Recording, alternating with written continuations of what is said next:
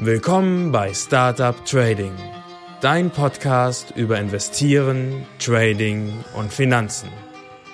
Mein Name ist Florian Günther. Folge mir und meinen Gästen und erfahre Hacks und Tipps, wie du erfolgreich und sicher an den Finanzmärkten operieren kannst.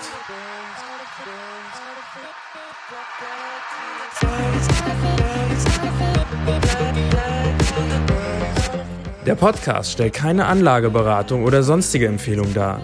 Die dargestellten Analysen, Techniken und Methoden dienen ausschließlich Informationszwecken und stellen weder individuelle Anlageempfehlungen noch ein Angebot zum Kauf oder Verkauf von Finanzinstrumenten dar, sondern spiegeln lediglich meine oder die Meinung meiner Gäste wider.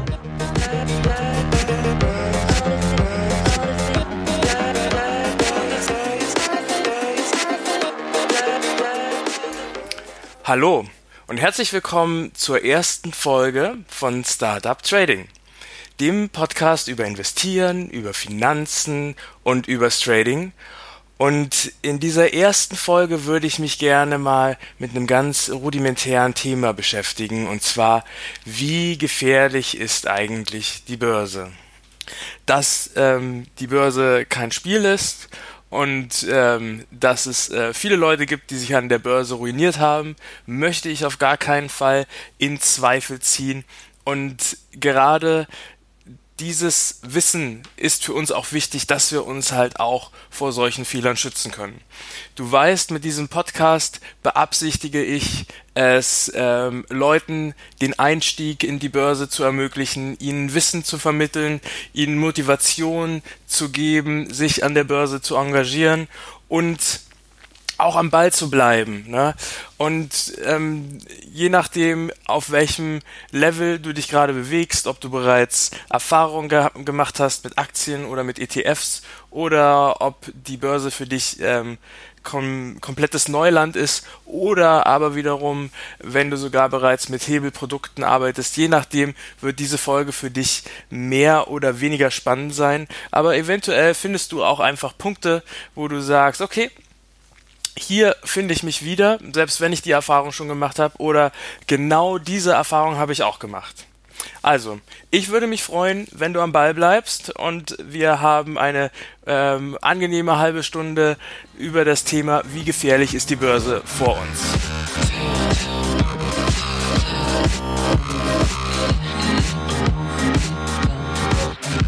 Gut, okay, dann starten wir mal durch. Ich bin heute ein klein wenig unter Druck, gleich bei der ersten Folge. ähm, und zwar arbeite ich ja hauptberuflich als Sales Manager für eine Medizinproduktefirma und wir haben heute noch einen Kurs.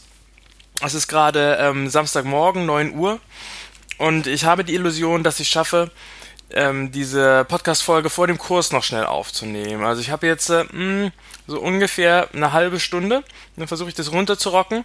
Und ähm, ja, danach muss ich äh, von, meinem, von meiner Wohnung in Friedrichshain äh, rüberfahren nach Berlin-Charlottenburg, wo der Kurs stattfindet. Und naja, ich hoffe, ähm, dass ich das alles dahin ähm, komprimiert habe. Die Idee von dem Podcast ist ja, dass ich ähm, so ungefähr eine halbstündige Folge immer mache. Also müsste das klappen, habe ich ein bisschen Zeitdruck.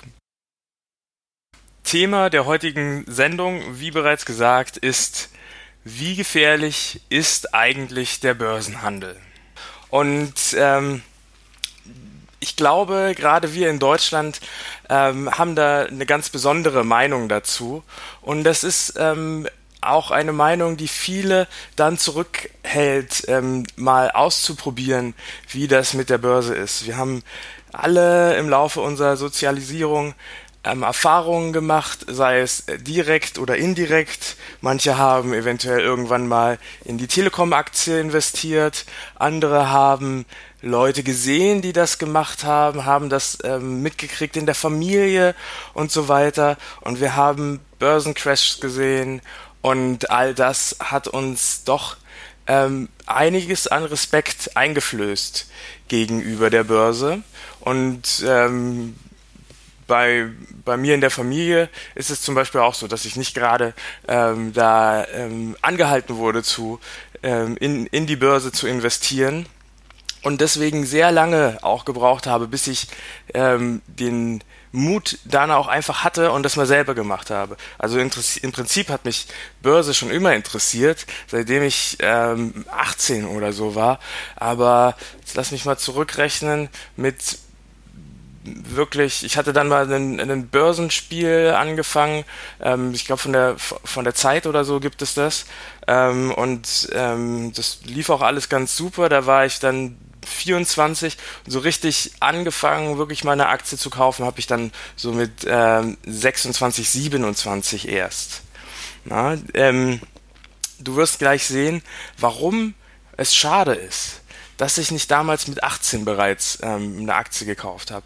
Wobei man bei mir sagen muss, das ist auch nochmal eine besondere Situation. Ich bin äh, Geburtsjahr 1986 und das bedeutet, genau zu dem Zeitpunkt, wo es dann bei mir darum ging, in den Aktienmarkt einzutreten, oder Quatsch, in den Aktienmarkt, in den Arbeitsmarkt einzutreten, war das Jahr 2008. Also ich bin im Jahr 2008 mit meiner Ausbildung fertig geworden und habe dann natürlich erstmal brutal ähm, die Folgen des Börsenhandels, wie ich mir da gedacht habe, mitgekriegt. Also ich hatte, genau, damals hatte ich auch einen Fonds ähm, gekauft und dieser Fonds hat sich dann halt auch ähm, halbiert. Ne?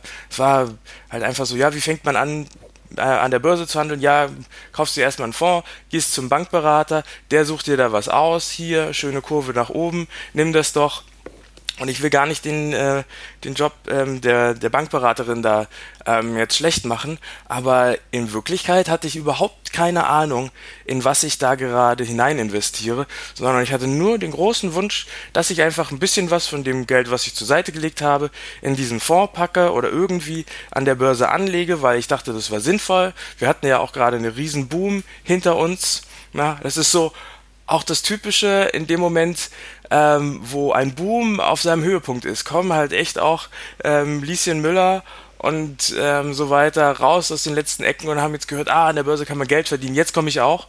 Und so kam damals auch äh, Florian mit äh, 17 Jahren, 18 Jahren irgendwie und hat gedacht, ja, ich pack da jetzt auch ein bisschen was dazu.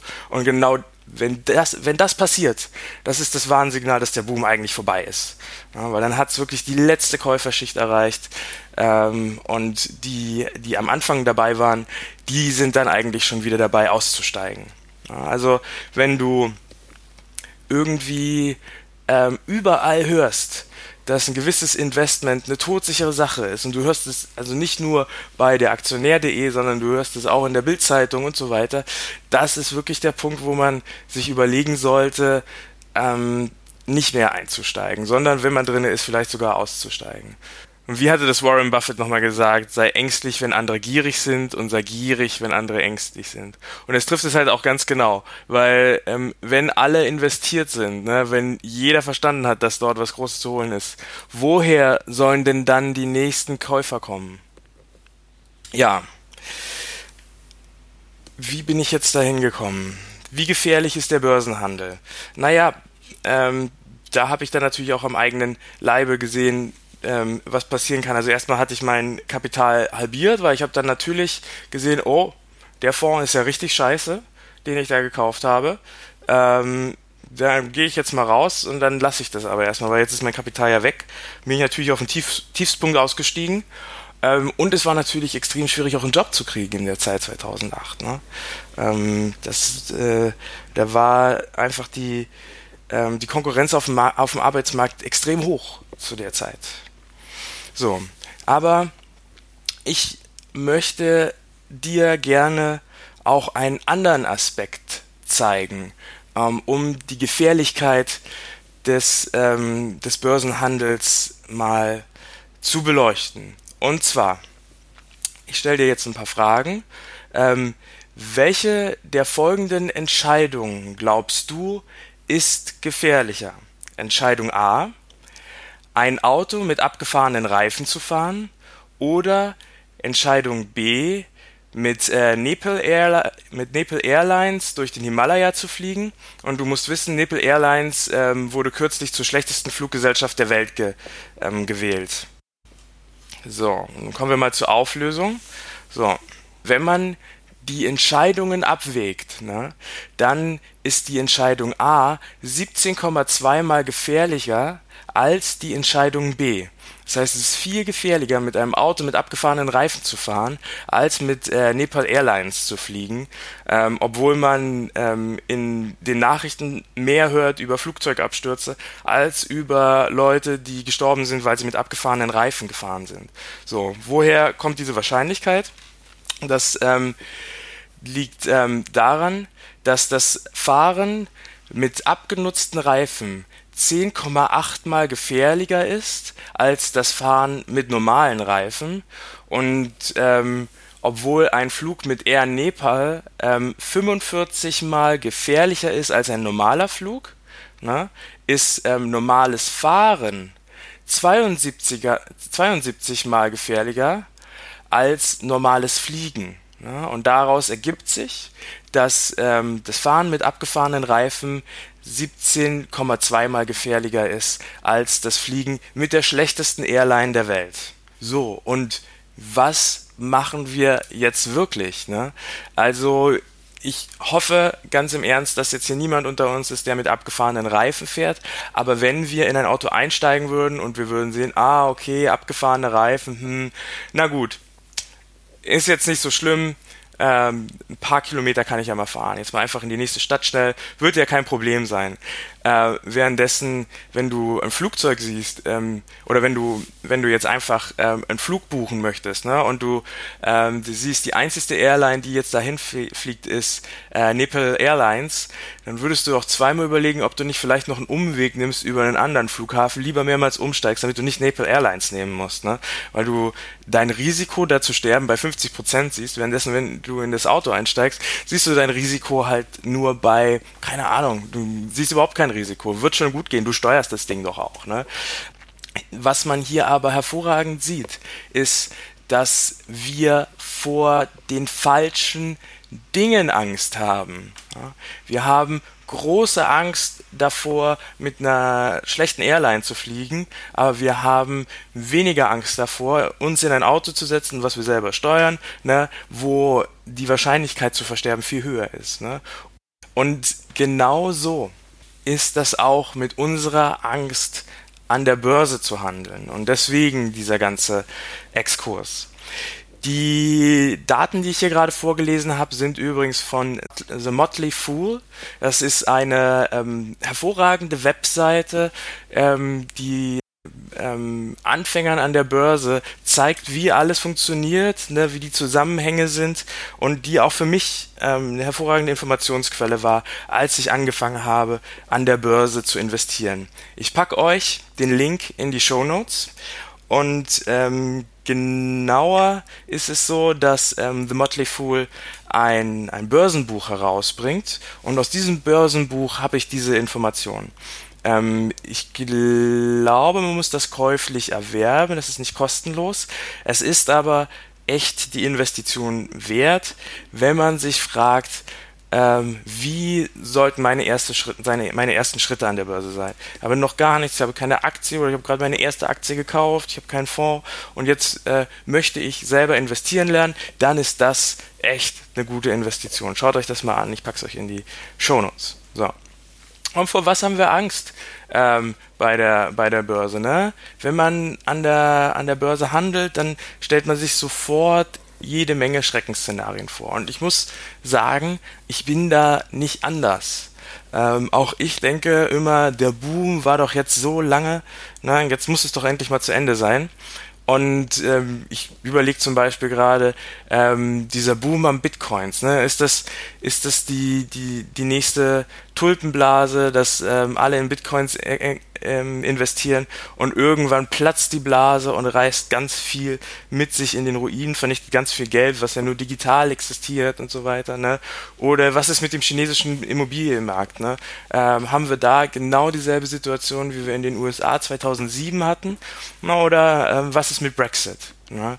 Welchen Einfluss wird der Brexit am Ende noch haben auf die Weltwirtschaft? Ne? Wird es uns deswegen allen schlechter gehen? Aber was ähm, viel schwieriger sich vorzustellen ist als so ein großer schwarzer Schwan, der von irgendwo herkommt ne, und an den keiner gedacht hat oder eine, eine, eine Riesenkrise. Was viel schwieriger sich vorzustellen ist, ist, dass wir, wenn wir untätig bleiben, nach und nach Geld verlieren. Ja. Ähm, diese Gefahr ist aber überhaupt nicht exotisch. Diese Gefahr ist ähm, total ähm, realistisch und alltäglich. Und ähm, ich habe letztens einen Artikel gelesen, ich habe leider nicht mehr gefunden, wo es war, dass in, bereits im Jahr 2030 wir ähm, ähm, ein bei unserem Rentensystem in Deutschland ein Einzahler ähm, auf einen Rentner kommen wird. Also ein Rentner und ein Einzahler stehen sich gegenüber bereits im Jahr 2030. Das heißt, das Rentensystem ist ähm, auf der Art und Weise, wie wir es zurzeit haben, überhaupt nicht mehr finanzierbar, sondern das ist ganz klar, dass ungefähr ab diesem Zeitpunkt eine Rente nur noch auf Hartz-IV-Niveau möglich sein wird. Na, und dann ist die Frage, wie finanzieren wir unsere Altersversorgung? Also akzeptieren wir, die wir vielleicht lange und gut gearbeitet haben, eingezahlt haben ähm, und ähm, ja auch eingezahlt haben für die Generation vor uns, die eine sehr gute Rente bekommen hat. Ne? Die Rente, die ja jetzt ausgezahlt wird, ist die höchste, die es jemals gab. Ne? Und was was wird dann aber bei uns am Ende rauskommen? Ja? Und ähm, wenn man diese Situation mit ähm, Hartz-IV-Niveau ähm, Rente nicht akzeptieren will, dann muss man halt sich noch auf andere Arten und Weisen absichern. Und ähm, man kann dann natürlich in Zinspapiere investieren, in Anleihen, ne, in Schatzbriefe, ins Sparbuch, in die Lebensversicherung. Das ist genau die Art und Weise, wie der Deutsche das sehr gerne macht.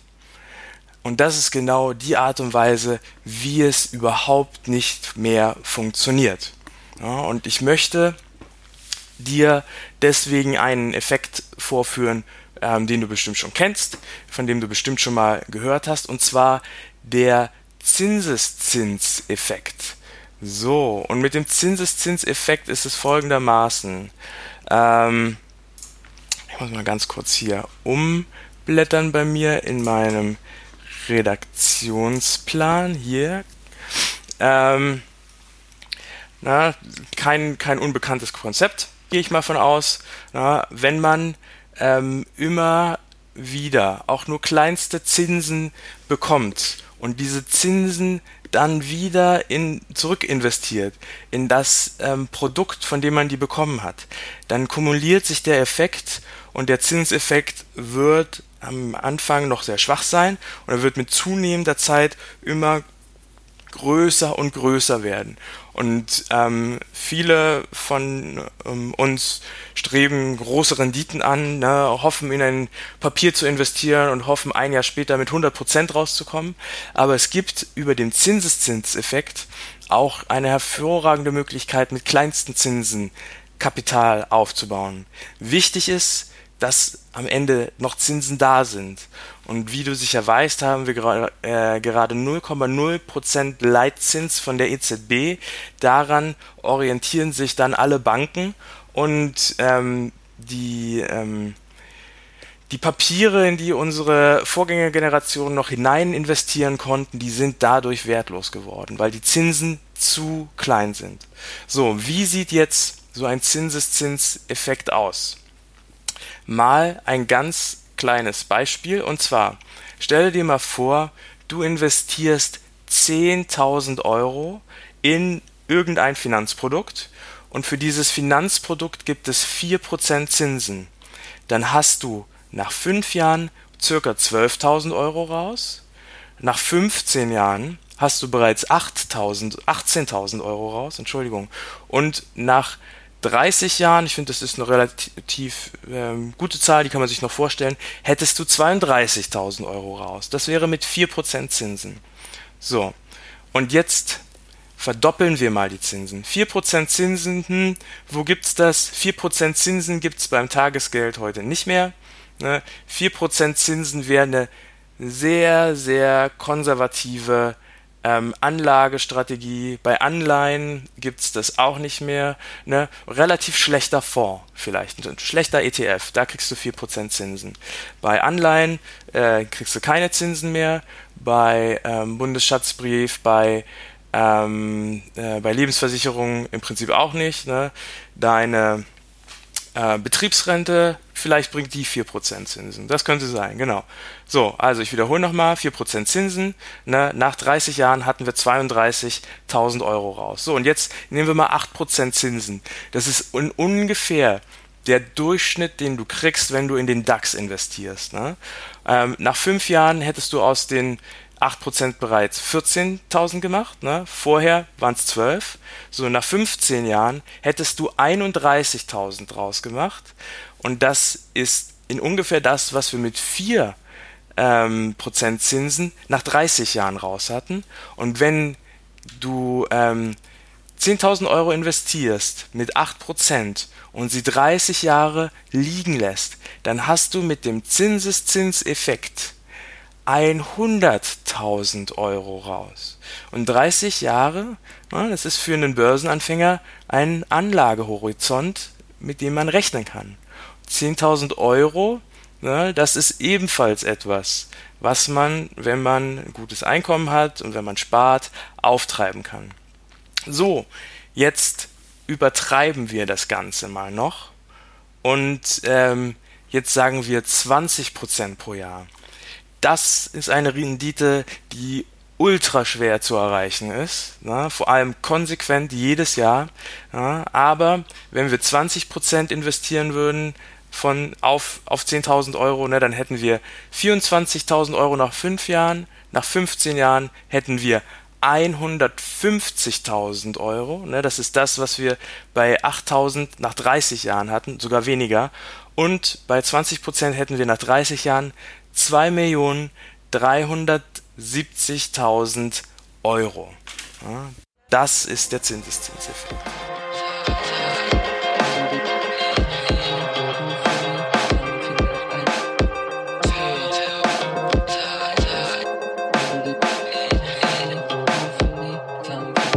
So, und das Problem, was du hast, ist, dass der Zinseszinseffekt auch in die andere Richtung funktioniert, nämlich wir haben Inflation.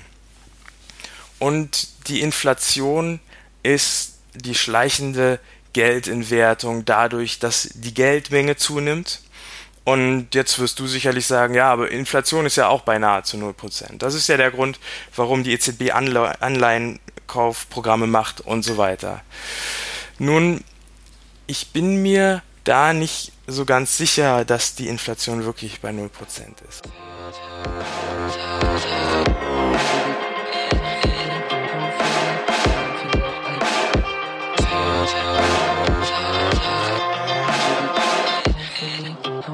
Gut, da sind wir wieder. So, ja, ich musste abbrechen. Ich musste dann doch zum Kurs und ähm, habe es nicht geschafft, die Podcast-Folge in einem zusammenzustellen. Wir sind jetzt auch tatsächlich schon ein bisschen weit mit der Zeit fortgeschritten. Deswegen werde ich gucken, dass ich zum Punkt komme. Aber ich hatte jetzt gerade, als ich nach Hause gekommen bin, es ist jetzt 17 Uhr, eine lustige Begebenheit. Und zwar ähm, gab es bei mir im Hof eine türkische Hochzeit und ähm, ich ähm, muss mal gucken, ähm, ob ich das jetzt äh, kurz finde. Ich spiele euch das mal kurz vor. Ich habe äh, ein kleines Video davon gemacht und äh, zeige euch mal, was hier passiert ist.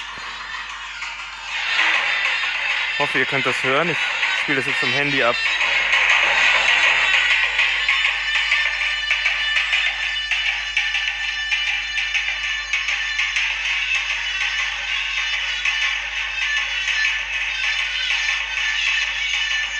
Ja, die waren bei uns im Hof und haben ähm, ähm, geile Musik gemacht und ähm, die Braut hat, hat getanzt und so weiter. Ja, und es wurden irgendwie Tonvasen zerschmissen. Ja, das ist Berlin. So, ich hoffe, ich hoffe, dass die Aufnahmequalität jetzt einigermaßen okay war und dass es nicht übersteuert hat.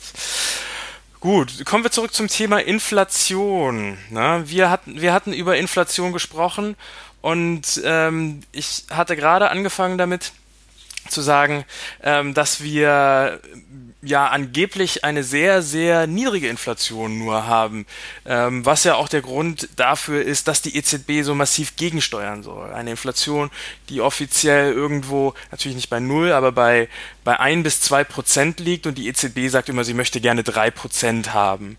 Ähm, es gibt aber zwei Inflationen. Es gibt zum einen die Inflation, die vom äh, Statistischen Bundesamt herausgegeben wird. Das ist die offizielle Inflation. Und dann haben wir aber auch noch eine tatsächliche Inflation.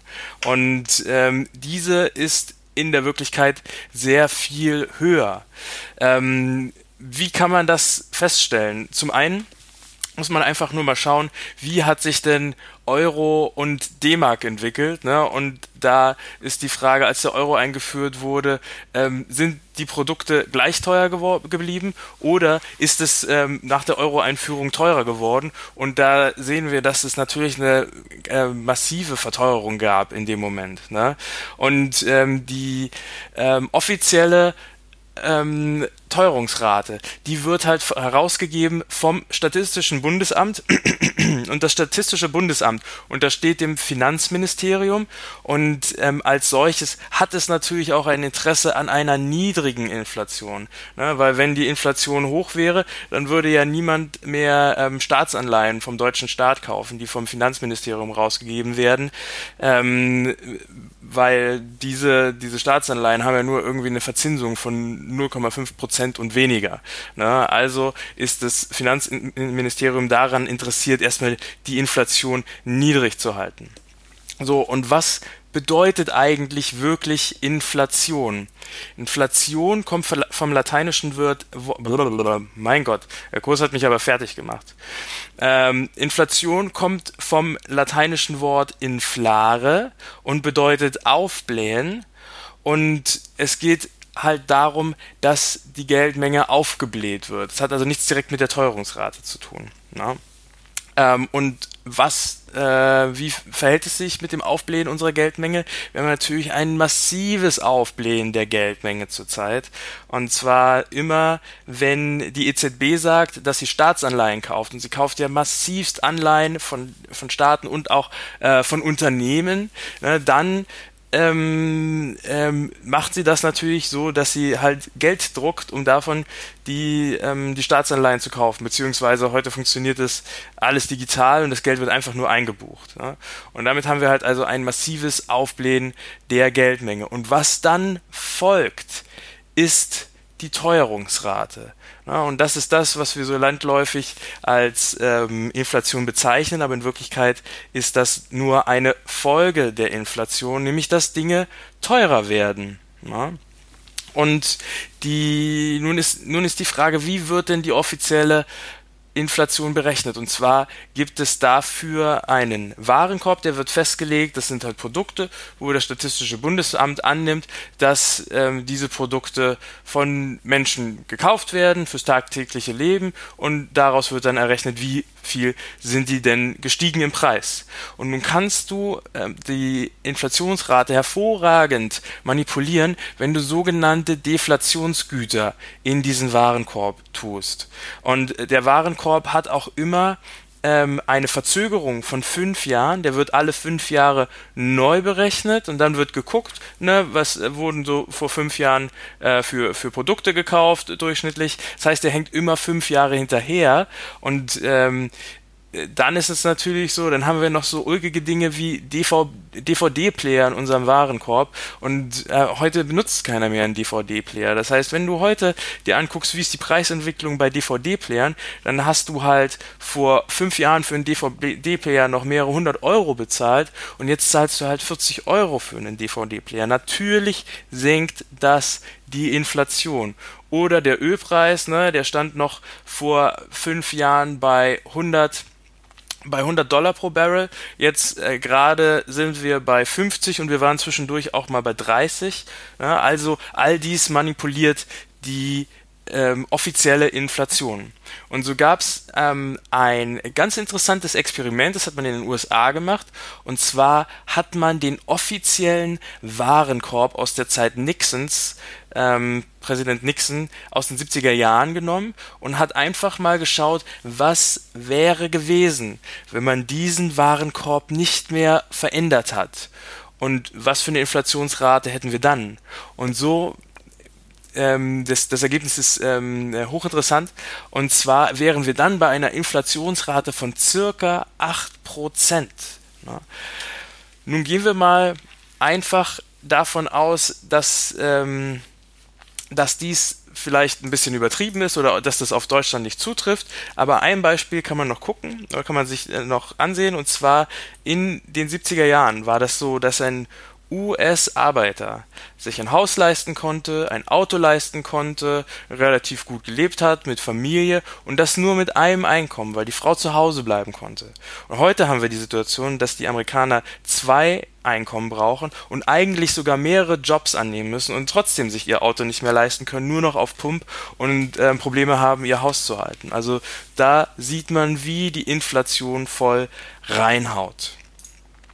Und ähm, das Schwierige an der ganzen Sache ist, dass wir Inflation haben und dazu haben wir bei der Inflation auch noch einen Zinseszinseffekt. Und es gibt eine interessante Webseite, da kannst du dir das ähm, selber mal ansehen. Und zwar heißt die zinsen-berechnen.de und dann gehst du auf slash inflationsrechner.php. So, und jetzt können wir hier mal einen äh, Ursprungsbetrag eingeben und ich nehme jetzt hier mal 10.000 Euro und ähm, jetzt kann man hier auch auf historische Inflationsrate klicken. Ne? Also das, was die offizielle Inflationsrate war. Und jetzt nehme ich mal mein Geburtsdatum, das ist 1986 und nehme jetzt das jüngste Datum, was es hier gibt. Ne? Und dann schauen wir doch mal, stellen wir uns jetzt mal vor, meine Eltern haben damals Geld im Wert von 10.000 Euro für mich ähm, einfach unter das Kopfkissen gelegt. Ne? Und jetzt geben sie das mir. Wie viel ist das noch wert? Ich berechne kurz. So.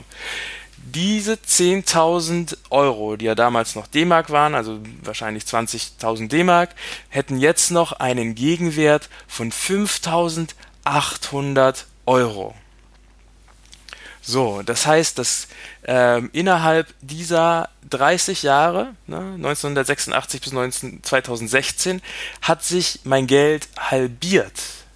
So, und ähm, jetzt können wir mal einfach eine angenommene Inflationsrate nehmen. Wir nehmen wieder diese 10.000 Euro. Jetzt ähm, nehmen wir mal ähm, 20 Jahre und jetzt nehmen wir eine Inflationsrate von zum Beispiel 5%. Gehen wir mal davon aus, die offizielle Inflationsrate ist ein bisschen niedrig angesetzt. So, in 20 Jahren sind aus meinen 10.000 Euro ähm, 3.700 Euro geworden. Oder nehmen wir mal die Inflationsrate, die die EZB anstrebt, 3%, dann sind aus 10.000 Euro in 20 Jahren 5.500 Euro geworden, haben sich also halbiert. Und dieser Effekt wirkt knallhart gegen dich. Wenn du dein Geld schlecht anlegst, wenn du es in Zinsprodukte steckst, die dir vielleicht 0,5% Zinsen bringen bei deinem Tagesgeld, ne? oder wenn du gar nichts damit machst, wenn du es auf dem Kopfkissen oder unterm Kopfkissen liegen lässt, dann verlierst du Geld tagtäglich. Und du hast eben auch die Möglichkeit, diesen Spieß umzudrehen und du kannst die Inflation für dich arbeiten lassen auch. Ne? Oder Quatsch, du kannst nicht die Inflation für dich arbeiten lassen, aber du kannst gegen die Inflation arbeiten und du kannst den Zinseszins benutzen und es ist nicht schwer, eine ähm, Rendite von 8% zu bekommen. Ähm, das heißt, mit Zinseszins, das hatte ich dir vorhin schon mal vorgerechnet, ne, hast du dann ähm, gehe ich nochmal auf die Seite, wo ich das gesehen hatte.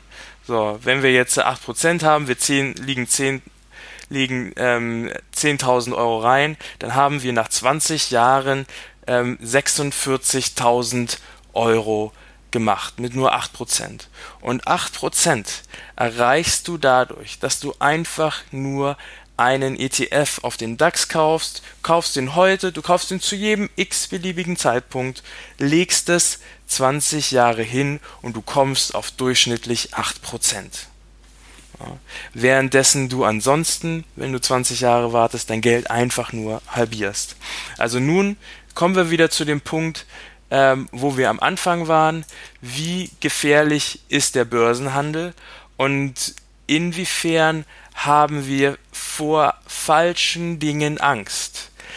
Ist es nicht so, dass es viel gefährlicher wäre, einfach nur das Geld in ineffektive ähm, Niedrigzinspapiere zu stecken oder das Geld mit dem Geld gar nichts zu machen. Im schlimmsten Fall sogar das Geld einfach so wie es reinkommt immer auszugeben, das in Möbel zu stecken und so weiter. Dann ist es nämlich wirklich weg, dann ist es nicht nur schlecht investiert, dann ist es wirklich weg. Ne? Ist das nicht gefährlicher, als ähm, den Weg zu gehen, den schon Millionen Menschen vor dir gegangen sind und ähm, eine sichere Anlage wie einen DAX-ETF zu nehmen, das Geld da reinzustecken und dann an der Börse zu agieren. Und hier haben wir halt mit dem DAX-ETF eine ganz, ganz sichere Methode. Du kannst Einzelaktien kaufen, die dir noch bessere Renditen bringen. So eine Amazon-Aktie zum Beispiel, die hat in ihrer ganzen Zeit an die 1000 Prozent ähm, gebracht. Oder du kannst halt auch versuchen, ähm, an kleinsten Marktbewegungen zu partizipieren und es tatsächlich zu schaffen, nicht nur dein Geld zu investieren und zu vermehren, sondern mit ähm, Derivaten dir sogar ein kleines Einkommen aufzubauen. Alles klar, das war's auch schon wieder mit der ersten Folge von Startup Trading. Ich hoffe, es hat dir gefallen und ich hoffe, dass diese Informationen für dich sinnvoll waren. Eventuell hast du das schon gewusst, dann ähm, hat es dich vielleicht wieder zurückbesonnen, wo die Ursprünge sind und äh, warum es wichtig ist, an der Börse aktiv zu sein. Und falls es für dich jetzt ganz neu war, dann äh, hoffe ich, dass ich bei dir ähm, eine kleine Pflanze aussehen konnte in deinem Geist und dass du auch darüber nachdenkst, ähm, ob du auf dem richtigen Weg bist und ähm, ob es Sinn macht, an der Börse aktiv zu sein. Ich habe noch eine ganz kleine Bitte an dich und zwar würde ich mich riesig freuen, wenn du mir bei iTunes eine Bewertung geben könntest. Es hängt ähm, damit zusammen, dass iTunes der wichtigste, die wichtigste Bewertungsplattform für Podcasts ist und eine Bewertung dort bringt mir gerade jetzt auch am Anfang vom Podcast-Start ähm, ganz, ganz viel. Aber auch ansonsten bin ich über jede Bewertung bei iTunes dankbar. Ich, hab, äh, ich hoffe, es hat dir wirklich gefallen. Ähm, in der nächsten Folge geht es um den Unterschied zwischen Trading und Investieren. Ähm, ich habe alle Links gesammelt, die in dieser Folge vorkamen. Du findest sie unter tradingpodcast.net slash 01. Ich danke dir ganz herzlich, dass du zugehört hast. Ich bin der Florian und ich freue mich darauf, wenn du beim nächsten Mal wieder dabei bist. Dankeschön. Tschüss.